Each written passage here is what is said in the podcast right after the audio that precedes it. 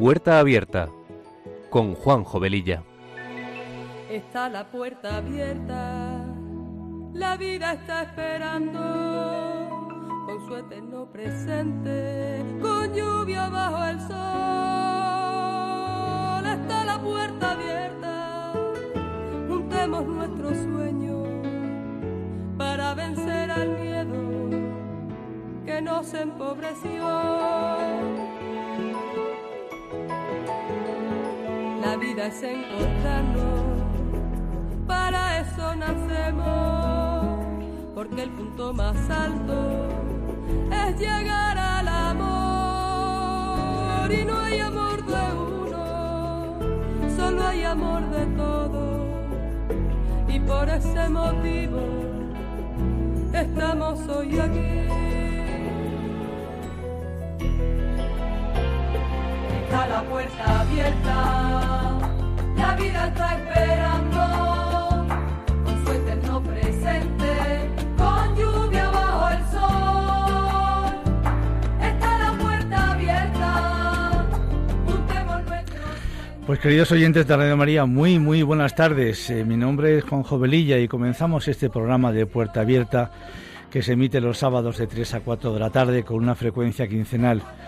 Con estos buenos deseos nos ponemos en manos de nuestra Madre María y del Espíritu Santo para que sean ellos los conductores del mismo y que a través de esta emisora podamos llegar a muchas personas.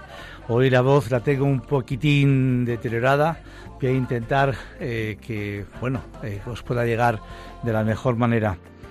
Y como dice nuestra sintonía, está la puerta abierta a la vida, al más allá, que nos está esperando con la resurrección del Señor que estamos disfrutando estos días en esta octava de Pascua preciosa. Vencer al miedo, el miedo a la muerte que nos empobreció. Pues eh, con este fondo de, de música tan, tan para este programa, queremos hoy precisamente empezar llevando un tema que os vais a imaginar rápidamente cuál es. Sin más preámbulos, empezamos.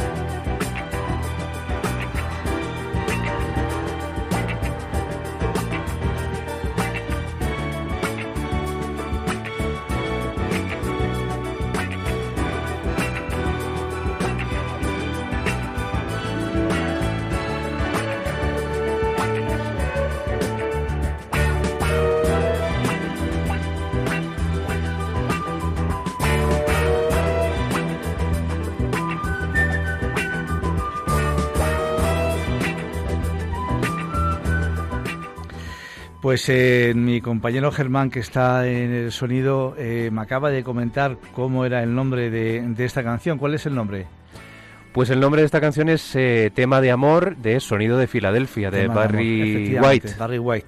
¿Y por qué he elegido este, esta canción, Tema de Amor? Porque vamos a hablar del amor con mayúsculas.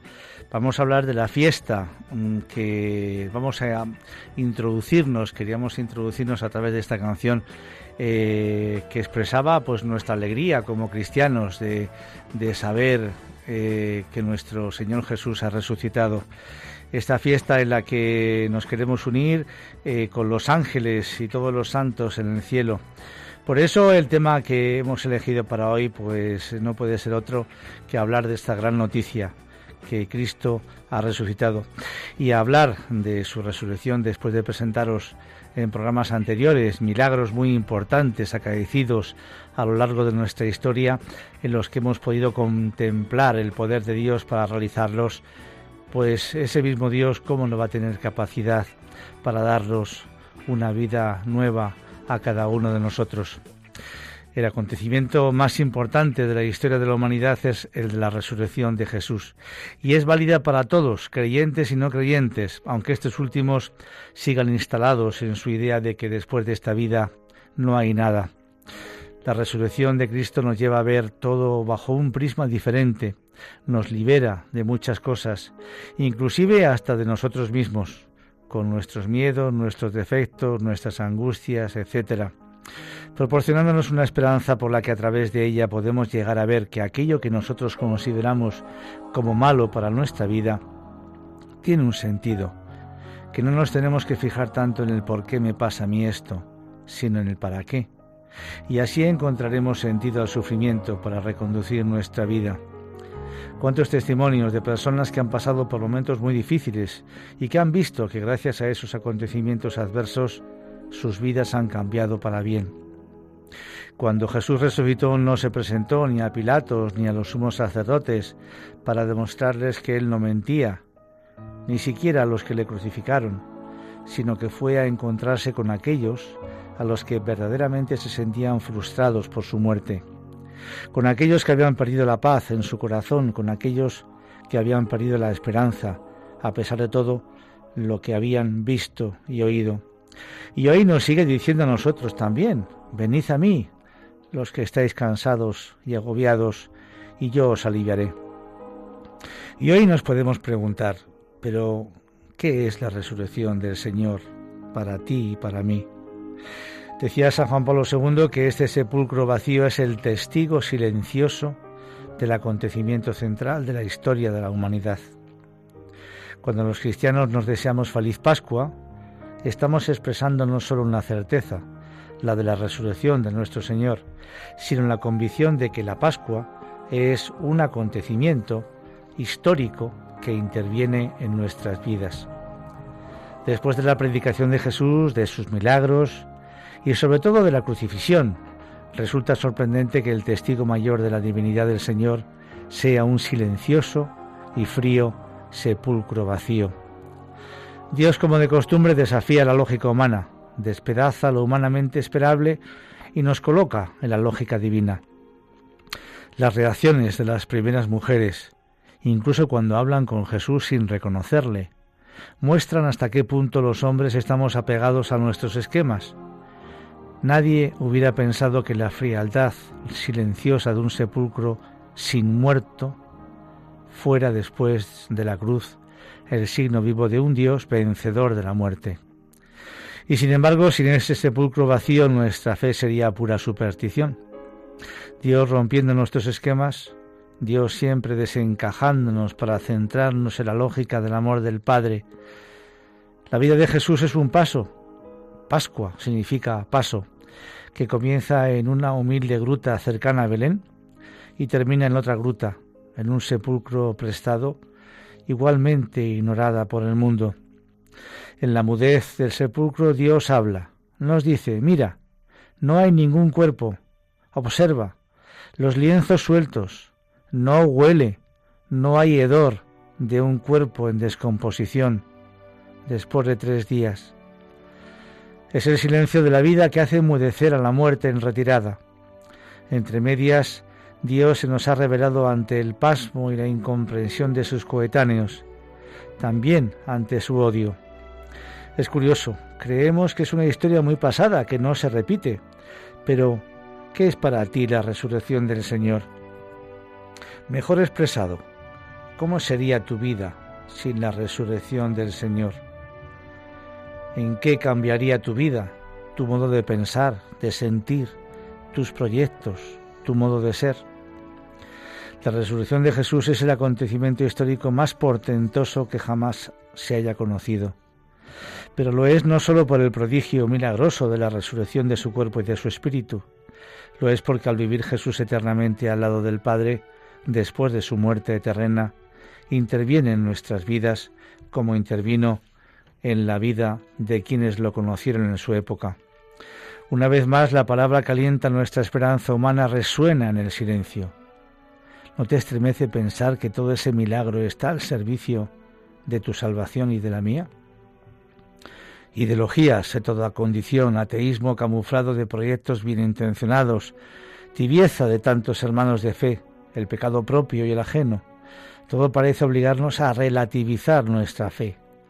Todo parece que está pensado para que consideremos a Jesús como un buen tipo, algo extravagante quizá, y un pelín imprudente. Magnífico ejemplo de humanidad, pero nada más lejos de la realidad. El sepulcro vacío también hoy es la respuesta cristiana a un mundo que no puede entender, nunca lo hará, a Cristo y a su Iglesia, por ello nos podemos preguntar, ¿qué nos supone existencialmente el sepulcro vacío? Años de modorra religiosa narcotizan nuestros corazones.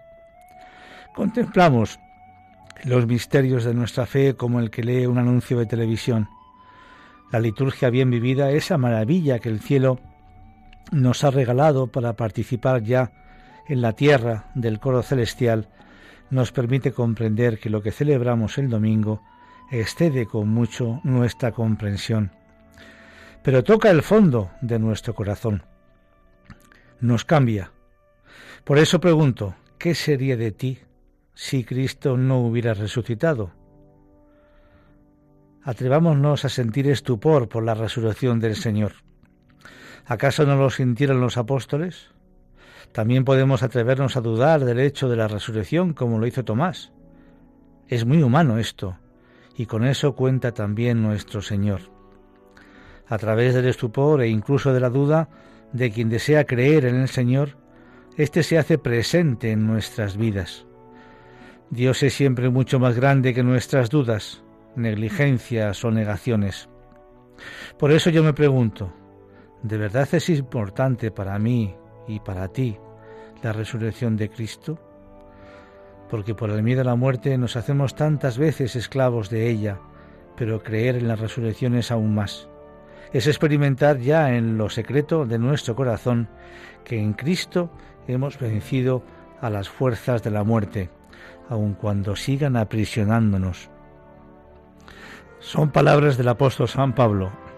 Estamos atribulados en todo, en apuros, perseguidos, derribados, por fuera nos vamos desgastando con mucha paciencia en las tribulaciones, en las necesidades, en las angustias, en los azotes, en las cárceles, en los tumultos, en los trabajos, en los desvelos, en los ayunos. Castigados, tristes, pobres, cinco veces, decía San Pablo, he recibido de los judíos treinta y nueve azotes. Tres veces he sido azotado con varas, una vez he sido apedreado, Tres veces he padecido naufragio. Una noche y un día he estado como náufrago en alta mar. Son muchas las veces que he estado de viaje, corriendo peligros de ríos, peligros de ladrones, peligros de mi propia gente, peligros de los no judíos, peligros en la ciudad, peligros en el desierto, peligros en el mar, peligros entre falsos hermanos. He pasado por muchos trabajos y fatigas, muchas veces me he quedado sin dormir. He sufrido de hambre y de sed. Muchas veces no he comido y he pasado frío y desnudez. ¿Quién enferma y acaso yo no enfermo? Son palabras de San Pablo que nos hacen recapacitar. Un hombre que fue el gran perseguidor de los propios paisanos suyos, judíos que se hicieron cristianos y que el dedo del corazón de Dios le tocó y su vida cambió radicalmente. Y pasó, pues, de vivir, bueno, como una persona, pues muy eh, importante dentro de el grupo de los judíos, que supongo yo que tendría comodidades, dinero, por supuesto, una privilegiada, un privilegiado estatus social, y pasó por todo esto a anunciar a Jesucristo vivo y resucitado.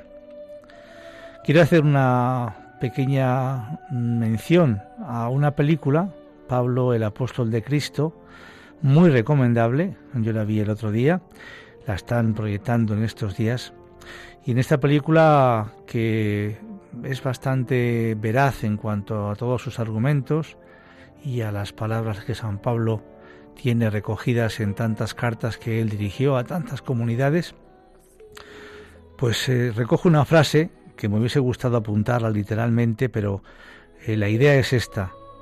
En una conversación en la cárcel poco antes de ser decapitado San Pablo, hablando con el tribuno, con el, con el jefe de, la, de, la, de los soldados romanos en aquella cárcel, pues le dije algo así como que nadie se dejaría matar si no es porque cree firmemente en aquello por lo que está muriendo. Y con todo esto, ¿qué significa la resurrección? La palabra resurrección es una metáfora tomada del sueño y quiere decir literalmente volver a levantarse. Por eso nosotros podemos llegar a pensar que Jesús resucitado volvió a la vida lo mismo que Lázaro. Pero Lázaro en su momento volvió a morir. Los apóstoles entendieron la resurrección de Jesús de otra manera. En el supuesto de que alguien vuelva a esta vida, habrá que decir que no murió de verdad, o al menos que no murió de una vez por todas sin tener que volver a morir. Los apóstoles, en cambio, confesaron unánimemente que Jesús murió y fue sepultado, y que resucitó al tercer día de entre los muertos para no volver a morir nunca más.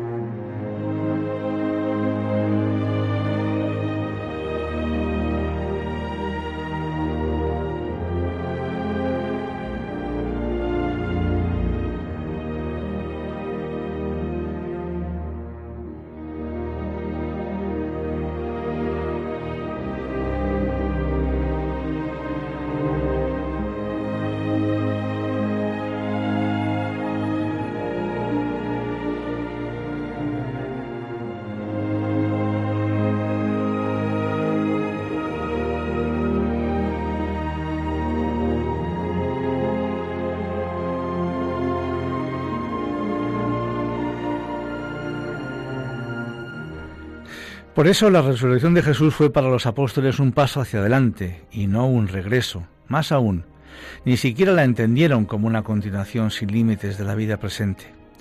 Fue para ellos una viva superación de la muerte y del reino de la necesidad, para entrar en el reino de la libertad. Jesús resucitando fue más allá, no en sentido espacial, a otro lugar, a otro sitio, sino en sentido cualitativo comenzó a vivir de otra manera, esto es, en plenitud de vida. Y es que esto es lo que nos espera a nosotros, queridos amigos. La resurrección de Jesús significa también para los creyentes que Dios ha revisado su causa y ha fallado en su favor, dándole a Él la gloria que le corresponde. De modo que el ajusticiado por el Sanedrín, el excomulgado por la sinagoga y el ejecutado por los romanos fuera de la ciudad, aparece como el justo y aún como el juez de vivos y muertos. Dios ha santificado el nombre de Jesús para que todos los que creemos en su nombre, en su vida y en su misión, tengamos vida en abundancia. Creer en la resurrección es afirmar que alguien, y alguien de nuestra historia, está lleno de vida para siempre. Creer que Cristo está vivo es plantear para cada hombre el sentido de la vida. Victoria para nosotros, sin duda, pero victoria también para el mundo. pues nuestra esperanza no es para uso privado, sino que es para todo el mundo. Cuando descubrimos con asombro que hemos sido despertados a la vida sin término, ese nuestro asombro es buena noticia para la tierra entera. Nos convertimos en la conciencia viva de lo que ya le ha sido dado sin que la propia tierra se dé cuenta. Y no es que liquidemos alegremente el lado trágico de nuestra existencia. Al igual que el no creyente, nos vemos enfrentados al absurdo, abocados al sufrimiento y al vacío. Fijaos lo que leíamos antes de las palabras de San Pablo, ¿verdad? Pero creemos que humildemente que ya fluye en nosotros una sangre nueva. Afirmamos que desde la mañana de Pascua hemos nacido a una vida nueva. El mundo antiguo ha pasado y ha nacido un mundo nuevo. Creer en la resurrección es apasionarse de la vida. Creer en Jesús es descubrir todo el amor a la vida que Jesús manifestó en sus palabras y en sus obras. Es creer en el mundo y hacer lo posible para que el mundo alcance su fin. Creer en la resurrección es descubrir el poder de vida que Dios nos hace experimentar, que nuestra vida no camina hacia su perdición. Estad vivos, auténticamente vivos, dice Dios. Si creemos en la vida es porque hemos descubierto en la resurrección de Jesús el secreto que el secreto tenebroso del mundo es la palpitación de un corazón que ama. Tanto amó Dios al mundo que entregó a su Hijo único. Nuestra existencia no camina hacia la muerte. Jesús es la prenda y la fuente de nuestra existencia eterna, victoria de la vida, que no es empujada hacia un futuro ilusorio, porque es victoria para hoy. La Pascua que vivimos con Cristo nos hace pasar desde ahora a la verdadera vida, que es comunión con Dios. Desde la mañana de Pascua vivimos en régimen de resurrección y en esta asistencia cotidiana que recibimos de su gracia ha comenzado ya la vida eterna. Resurrección tampoco es sólo decir que Cristo vive en nuestra memoria, que sus palabras viven entre nosotros como podemos decir de Platón o de Cervantes. Pensar así sería como afirmar que nosotros lo resucitamos a Él mediante gestos, palabras y recuerdos. Para la fe cristiana es exactamente lo contrario. Nosotros vivimos gracias a Él.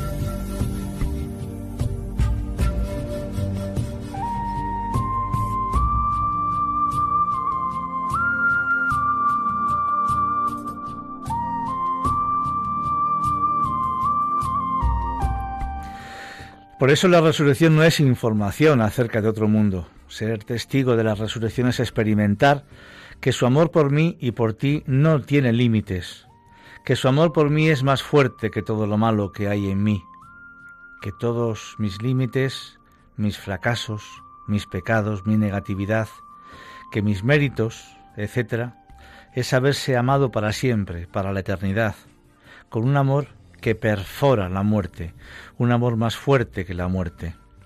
El amor siempre demanda inmortalidad, porque amar a alguien es querer que viva para siempre. Cuando amamos, nuestro amor quiere mantener a la persona amada viva de alguna manera, aunque sea en el recuerdo. Pero nuestro amor no puede ir más lejos, no es más fuerte que la propia muerte. La vida biológica pertenece al dominio de la muerte. La paradoja del amor es que amamos como si fuéramos inmortales y al mismo tiempo la muerte arranca de nuestro lado todo lo que amamos. Deseamos algo que no somos capaces de crear. Todo lo que soñamos y deseamos chocará con el límite de la muerte tarde o temprano.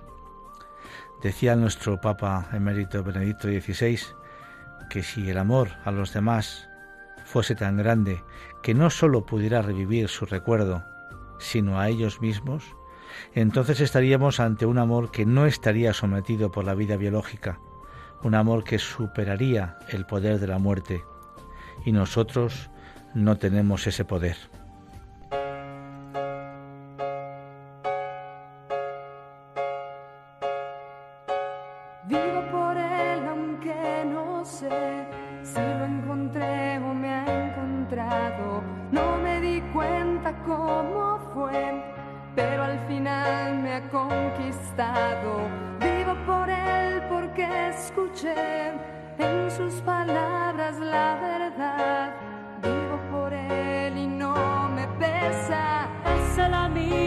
siempre fiel, tiene los brazos siempre abiertos. El verdadero amor es Él, Él es el único perfecto. Él a mi lado siempre está para pagar mi soledad. Tengo solo una vida y la vivo por Él. La mirada que tengo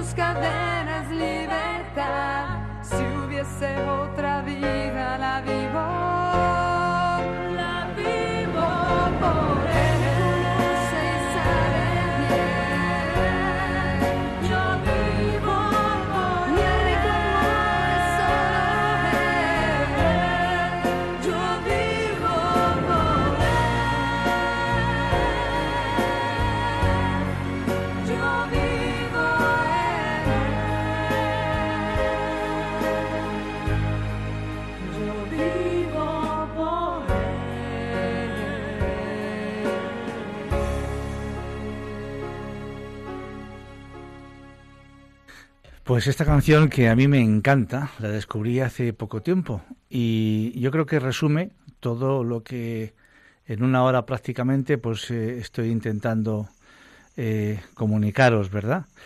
Hay una, la verdad es que es una versión sobre una canción, me decía Germán, de Andrea Bocelli.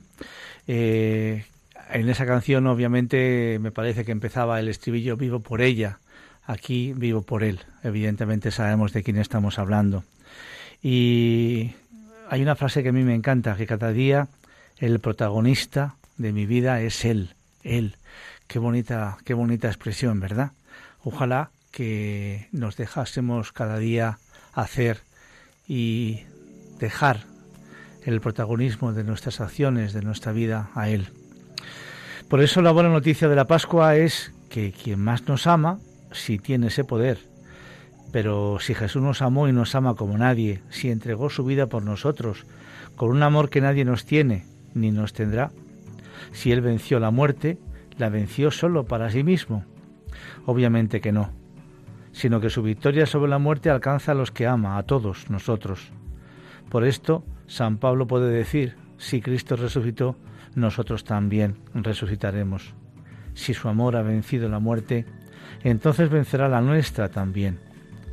Nuestro amor individual no puede vencer la muerte, pero si aceptamos su amor, de dejarnos amar hasta el fin, nos hará entrar en la vida definitiva de Dios. La vida de Cristo resucitado es una vida que deja atrás el poder de la muerte y es una vida nueva y definitiva.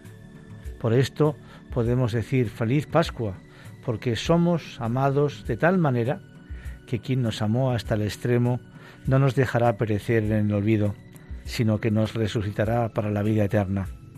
Feliz Pascua nos deseamos todos, porque ya no hay miedo a la muerte, porque su amor ha tenido y tendrá la última palabra. La resurrección de Cristo es una absoluta novedad. Él al resucitar no retornó a la vida anterior en la tierra, sino que escapa a las leyes de la naturaleza y a la posibilidad de morir. Benedicto XVI lo explica de la siguiente manera. Por eso sus mejores amigos no lo reconocen y solo lo ven cuando Él mismo hace que lo vean. Solo cuando Él abre los ojos y mueve el corazón, puede contemplarse en nuestro mundo mortal el rostro del amor eterno que ha vencido la muerte y su mundo nuevo y definitivo, el mundo que viene. Por eso a los evangelistas les resulta tan difícil describir los encuentros con el resucitado, porque es el mismo, pero también totalmente otro. Es aquel en quien se da una total identidad entre el crucificado y el resucitado. Es el mismo, pero transformado. Encontrarse con el resucitado es una experiencia que nada tiene que ver con el encuentro con otra persona de nuestra historia. Los relatos de la resurrección muestran el acontecimiento fundamental en el que se apoya la liturgia cristiana. Nos muestran que la fe no nació en el corazón de los discípulos, sino que les vino de fuera y los fortaleció frente a sus dudas y los convenció de que Jesús había resucitado realmente. El resucitado ha entrado en el reino de Dios y es tan poderoso que puede hacerse visible a los hombres, puede mostrar que en él el poder del amor ha sido más fuerte que el poder de la muerte. Cristo triunfó sobre la muerte y con esto nos abrió las puertas del cielo. San Pablo nos dice, si Cristo no hubiera resucitado, vana sería nuestra fe. Si Jesús no hubiera resucitado, sus palabras hubiesen quedado en el aire, sus promesas hubieran quedado sin cumplirse y dudaríamos que fuera realmente Dios. La Pascua es la fiesta central de la cristiandad. No hay otra celebración más importante dentro del calendario litúrgico. La palabra Pascua, como dijimos antes, viene del idioma hebreo Pesha y del griego Pasha y significa justamente paso, el paso de Jesús de la muerte a la vida. Ese hecho sucedido en la historia y al mismo tiempo un ministerio de fe es el centro de la vida cristiana. Así lo explica el profesor César Izquierdo, vicedecano de la Facultad de Teología de la Universidad de Navarra, en una entrevista que concedió al diario ABC para aclarar qué hay de mito y de realidad en la resurrección de Jesús. La resurrección de Jesús, entonces, es un hecho o un mito. Él dice, la resurrección es un hecho sucedido en la historia y al mismo tiempo es un misterio de fe. Las pruebas de la resurrección son, en primer lugar, el valiente testimonio de los testigos, avalado por el sepulcro vacío en el que ya no estaba el cadáver de Jesús, y por las apariciones del resucitado. Los testigos que afirmaban haberse encontrado verdaderamente con Jesús resucitado eran los mismos que lo habían abandonado por miedo durante la pasión. Como dice Benedicto XVI en su obra Jesús de Nazaret, algo debió pasar para que los apóstoles que habían huido cobardemente de Jerusalén durante la pasión de Jesús volvieran a los pocos días llenos de ardor a predicar que Cristo había resucitado. Lo que pasó fue que el que había muerto en la cruz resucitó. Y el testimonio de los apóstoles y de las mujeres que permanecieron fieles durante la pasión es coherente con el sepulcro vacío, sin el cual la resurrección carecería de objeto. A su vez, las apariciones dan a conocer lo que había sucedido con el cuerpo de Jesús. El sepulcro vacío y las apariciones se implican mutuamente y muestran que el testimonio apostólico que afirma que Jesús resucitó verdaderamente cuenta con un fundamento sólido.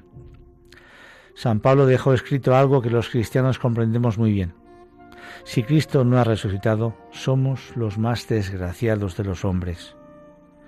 Mirando las cosas con atención se ve, sin embargo, que aunque nosotros no podemos explicar la resurrección porque es como una nueva creación, en cambio la resurrección lo explica todo. La vida, la muerte, el dolor, el perdón y la misericordia de Dios, la libertad y la responsabilidad humanas, la fidelidad a Dios y la entrega a los hermanos. Por la resurrección de Cristo el cristiano solo puede mirar a la vida y a la muerte con optimismo y esperanza. Todos estamos llamados a unirnos a la victoria de Cristo sobre la muerte y el pecado. Y las preguntas que siempre surgen entre personas que no están convencidas de todo esto. ¿La resurrección de Jesús es un hecho o un mito? ¿Cómo se puede explicar? ¿Qué pruebas existen de que Jesús realmente resucitó? ¿Pudo ser robado el cuerpo de Cristo? ¿Qué se sabe de la tumba de Jesús? Tal vez la mejor manera de, tratar de responder a estas preguntas es pensar en todas las alternativas posibles y ver cuál tiene más sentido, sin prejuzgar por fe ninguna explicación sobrenatural. El hecho de que Jesús vivió y murió una muerte pública que ha alterado el curso de la historia es un hecho completamente cierto. Uno no necesita ni siquiera ir a la Biblia para su verificación. Hay varias referencias a Jesús y el impacto que tuvo en el mundo de su época en la historia secular. Podemos echar un vistazo a dos de ellas.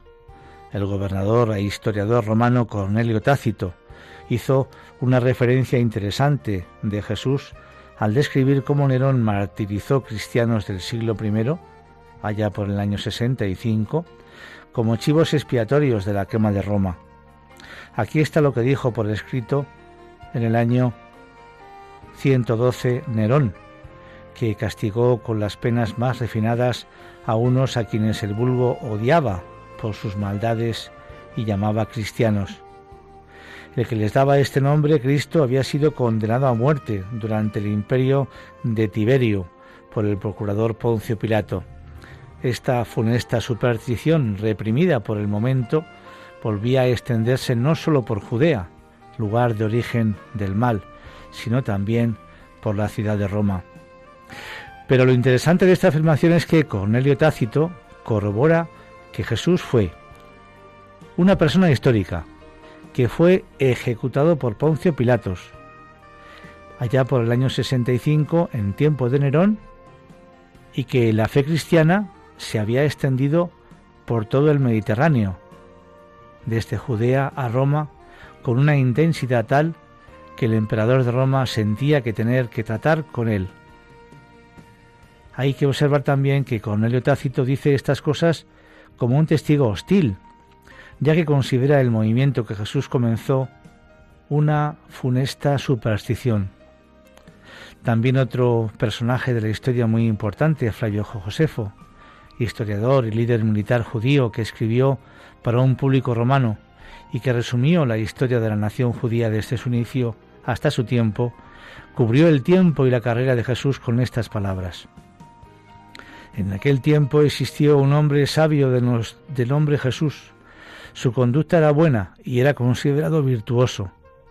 Muchos judíos y gente de otras naciones se convirtieron en discípulos suyos. Pilatos lo condenó a la crucifixión y a la muerte. Los convertidos en sus discípulos no lo abandonaron.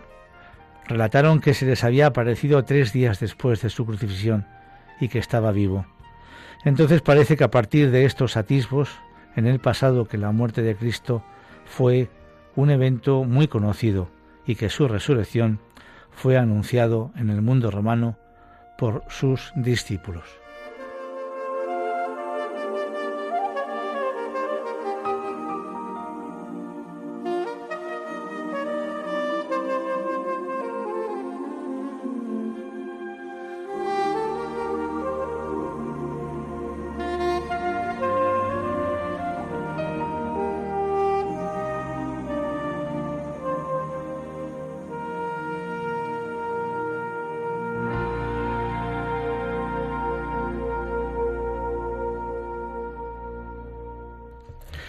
Todo esto nos puede llevar a unos antecedentes históricos dentro de la propia escritura. San Lucas, el médico e historiador, proporciona más detalles sobre cómo esta fe avanza en el mundo antiguo. Aquí está en su pasaje de los Hechos de los Apóstoles. Mientras hablaban así con el pueblo, se les vinieron encima los sacerdotes, el jefe de la guardia del templo y los saduceos, estaban resentidos porque enseñaban y anunciaban la resurrección de Jesús entre los muertos. Al ver el valor de Pedro y de Juan y cómo sabían que ellos eran gente del pueblo y sin mucha preparación, se maravillaron y se preguntaban, ¿qué vamos a hacer con estos hombres? El sumo sacerdote y todos los que estaban de su parte aprehendieron a los apóstoles y los echaron a la cárcel del pueblo, y se enfurecieron tanto que querían matarlos. Después de azotarlos, les advirtieron que no siguieran hablando en el nombre de Jesús y los pusieron en libertad. Todo esto forma parte de diversos versículos de los hechos de los apóstoles. La fe inquebrantable de los discípulos que les llevó hasta dar su vida por Cristo y el silencio de los testigos hostiles coexistentes dicen mucho que Cristo ciertamente ha resucitado y que este hecho es la culminación del Evangelio, aunque yendo mucho más atrás en el tiempo y viendo la historia de Abraham que vivió dos mil años antes de Jesús, vemos en su testimonio una predicción profética de la eventual muerte y resurrección de Jesús. Se puede ver en estas citas que los líderes cívicos van muy lejos para poner fin a esta funesta superstición como lo llamó el historiador Cornelio Tácito, que antes hemos citado. Debemos tener en cuenta que estos hechos estaban ocurriendo en Jerusalén, la misma ciudad donde solo unas pocas semanas antes Jesús había sido ejecutado y enterrado públicamente. ¿Y pudo ser que el cuerpo de Jesús permaneciese en la tumba? Tras haber examinado los datos históricos pertinentes, estamos en condiciones de ver las explicaciones posibles que rodean la supuesta resurrección de Cristo. Supuesta, por supuesto, entre comillas. Para empezar tenemos dos, y solo dos posibles alternativas sobre el cuerpo de Cristo muerto. O la tumba estaba vacía en la mañana de Pascua, o aún contenía su cuerpo. Estas son las dos únicas alternativas, no hay más posibilidades. Supongamos por un momento que su cuerpo todavía estaba en la tumba, en esa mañana de Pascua. Al reflexionar sobre los acontecimientos que registra la historia, sin embargo, nos enfrentamos rápidamente con dificultades. ¿Por qué los líderes romanos y judíos en Jerusalén tienen que llegar a tales extremos para detener exageraciones de una supuesta resurrección si el cuerpo aún estaba en la tumba, a pocos minutos a pie del lugar donde los discípulos estaban en ese momento proclamando públicamente su resurrección. Si cualquiera de nosotros hubiésemos escuchado en ese momento, habríamos esperado hasta que los discípulos alcanzaran el punto culminante de su discurso acerca de la resurrección y luego mostraría públicamente el cuerpo de Cristo a todos, y hubiéramos desacreditado el movimiento incipiente sin tener que encarcelar, torturar y finalmente matar a los discípulos de Jesús. Hay que recordar que miles de personas se convirtieron a la fe en la resurrección física de Jesús en Jerusalén, en ese tiempo, y todo eso a pesar de la enorme persecución que existía. Si yo desde luego hubiera sido uno de los de la multitud escuchando a Pedro pensando y preguntándome si podía creer su mensaje increíble, después de todo esta creencia viene con un precio de persecución. Habría por lo menos tomado un ratito para bajar a la tumba, para echar un vistazo por mí mismo, para ver si el cuerpo estaba todavía allí. Y si el cuerpo de Cristo se encontraba todavía allí, ¿qué hubiera sucedido? En la tumba, este movimiento no habría ganado ningún adherente en un ambiente tan hostil, con tal evidencia en su contra. Así que la idea del cuerpo de Cristo permaneciendo en ese lugar nos conduce al absurdo, y esta alternativa no puede ser considerada seriamente. Y entonces los discípulos pudieron robar el cuerpo. Cualquier explicación para la ausencia del cuerpo también debe tener en cuenta el sello romano sobre la tumba, la patrulla romana que custodiaba el lugar, la piedra de varias toneladas que cubría la entrada de la tumba, etc. La lista es interminable. El espacio no nos permite mirar todos los factores e hipótesis para explicar el cuerpo desaparecido. Pero la explicación más contemplada ha sido siempre que los mismos discípulos robaron el cuerpo, lo escondieron en algún lugar y fueron capaces de engañar a otros. Y suponiendo este escenario, evitando por el bien del argumento algunas de las dificultades para explicar cómo la banda desanimada de discípulos que huyeron para salvar sus vidas cuando fue detenido Jesús podría reagruparse tan rápidamente y llegar a un plan para robar el cuerpo burlando a la guardia romana, y además luego rompiendo los sellos que allí estaban puestos, moviendo la enorme roca y llevarse el cuerpo embalsamado. Todo ello sin dejar ni rastro. Además, la escritura nos dice que en el Evangelio de San Juan, que San Juan, que San Pedro, al entrar en el sepulcro vacío del Señor en la mañana de la Pascua de Resurrección, vio las vendas en el suelo y el sudario no por el suelo con las vendas, sino enrollado en un sitio aparte. ¿Por qué dejó Cristo resucitado las vendas en el suelo, pero el sudario enrollado en un sitio aparte? Santo Tomás de Aquino nos ofrece dos respuestas de santos doctores de la Iglesia, una práctica y otra espiritual. Esto era prueba de resurrección, porque si alguno lo hubiera trasladado, no hubiera desnudado su cuerpo ni si lo hubieran robado, los ladrones no hubiesen cuidado de quitarle y envolver el sudario poniéndolo en un sitio diferente del de los lienzos, sino que hubieran tomado el cuerpo como se encontraba, tal cual.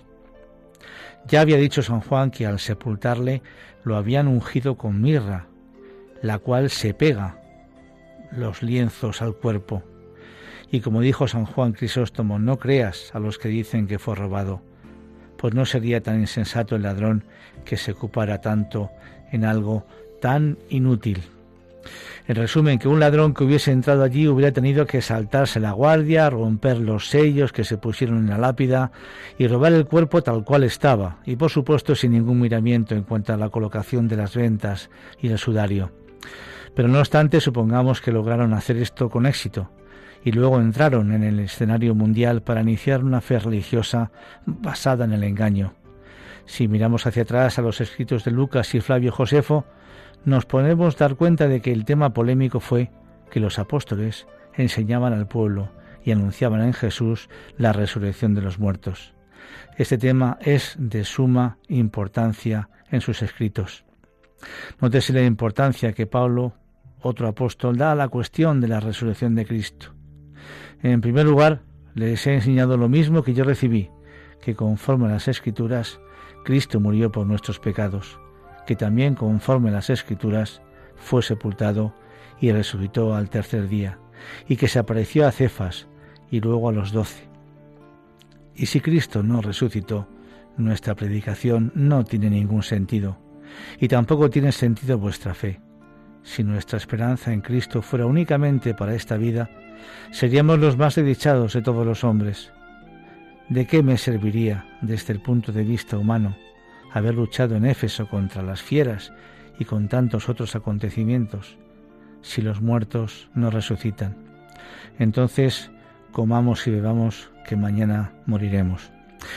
el tiempo se va acabando. Vamos a abrir un momentito las líneas, Germán. Eh, nos queda un poquitín nada más para poderos, para poderos leer. Y aunque todo esto yo creo que es más que para hablarlo, para reflexionarlo, no obstante, nos apetece por supuesto siempre hablar con todos vosotros. Nuestro teléfono 91005 94 19 91005 94 19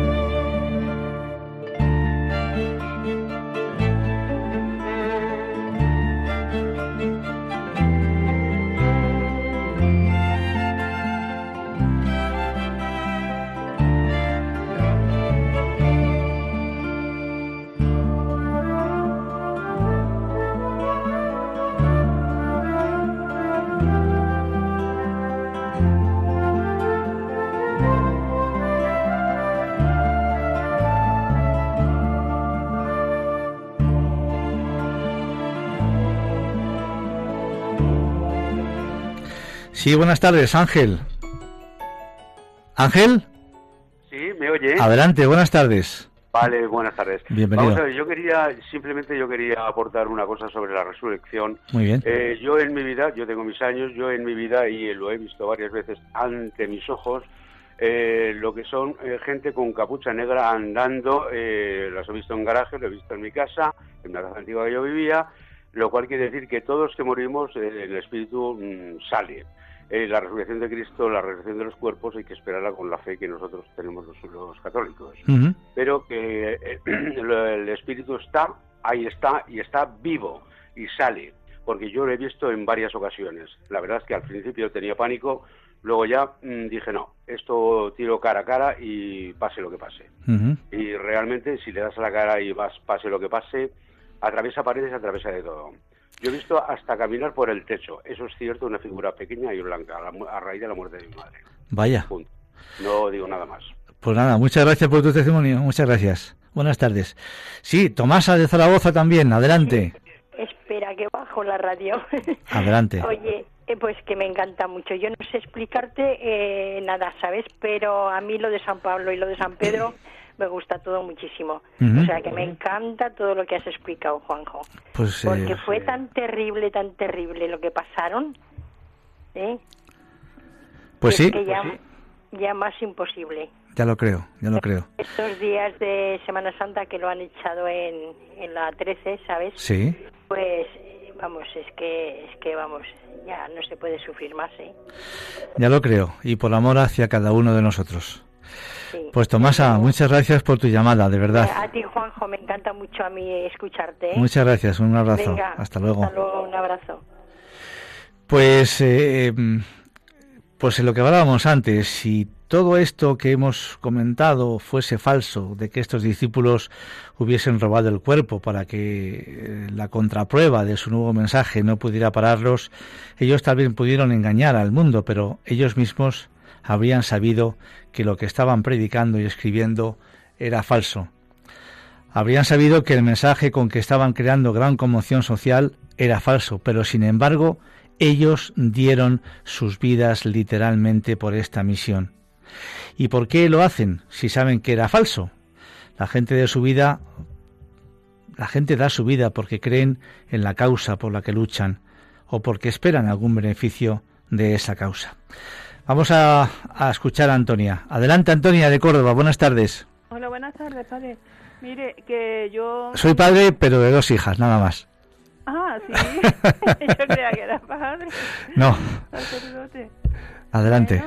pues lo mismo le digo, que, que estupendo el programa. Muchas gracias y que el, yo digo que el que no quiera creerse la historia que cuentan los apóstoles en los libros esos, ¿no? De los apóstoles, pues en, el, en los hechos, pues que no se lo quiere creer porque no, porque es que no, porque es que El que no quiere creérselo no se lo va a creer. Pero nada más pensar que quien, mm, después de aquella sufrimiento que vieron pasar a Jesucristo, sí. sabiendo que si ellos, ellos estaban cagaditos de miedo. Claro. ¿Cómo iban luego ellos mm, cagados? Vamos, si hubiera sido mentira, ¿se hubieran arriesgado nadie a, a, arriesgar su vida? Ese es por el una, tema. Por una, por una idea que, que además no le iba a proporcionar ninguna riqueza. Efectivamente. Ahora tenemos el ejemplo. Claro. Mira tú estos separatistas. Lo que han arriesgado, que en el momento que han podido se han quitado todo del medio. Bueno, pero eso ya lo dejamos, eso lo dejamos ya para otro momento, Antonia. me quedo, me, me, quedo con la primera parte de tu testimonio, que es, que es la realidad. Es el kit, es el kit de la cuestión. Que nadie ofrece, da su vida por nada. Yo eh, invito a cada uno de vosotros a que llaméis todos los millones de personas que están escuchando Radio María y que nos diga, que nos digáis, ¿estáis dispuestos a dar vuestra vida por nada? Yo creo que en pura inteligencia humana todo el mundo diríamos por supuesto que no. Y a pesar del miedo que tenían los discípulos, a pesar de que sabían que hablando de Jesús los iban a matar, a pesar de todo eso, ellos dieron la vida. Y todos los apóstoles de Jesús, menos San Juan, quiero recordar, murieron mártires. San Juan le dieron muchas palizas y lo pasó muy mal en su vida, pero creo recordar que murió al final de muerte natural. Pero los demás, todos murieron mártires. Todos que, quitando San Juan, habían salido corriendo el día de la pasión de Jesús, que en la cruz solamente estaba San Juan, la Santísima Virgen María, María Magdalena, pero el resto de los discípulos, de los hombres, ¿dónde estaban? ¿Dónde estaban? Y cómo después, a pesar de todo eso, a pesar de su miedo, pudieron decir, aquí estoy. Pues ese es el tema, ese es el kit de la cuestión. Y nos tenemos que marchar. Como decía antes, yo creo que todo esto que hemos humildemente recopilado para vosotros, pues es para, pues para pasarlo por, por más que por la mente, por el corazón y cada uno que saque sus conclusiones. Y como el tiempo se nos acaba, ha sido verdaderamente un placer estar con todos vosotros en este, en este sábado de la octava de Pascua. Y nos, nos os emplazo al próximo sábado 21 de abril para volvernos a encontrar en este programa de Puerta Abierta a las 3 de la tarde. Feliz Pascua de Resurrección a todos y mañana, por supuesto, feliz Domingo de la Misericordia. Un saludo muy cordial y que Dios os bendiga. Adiós.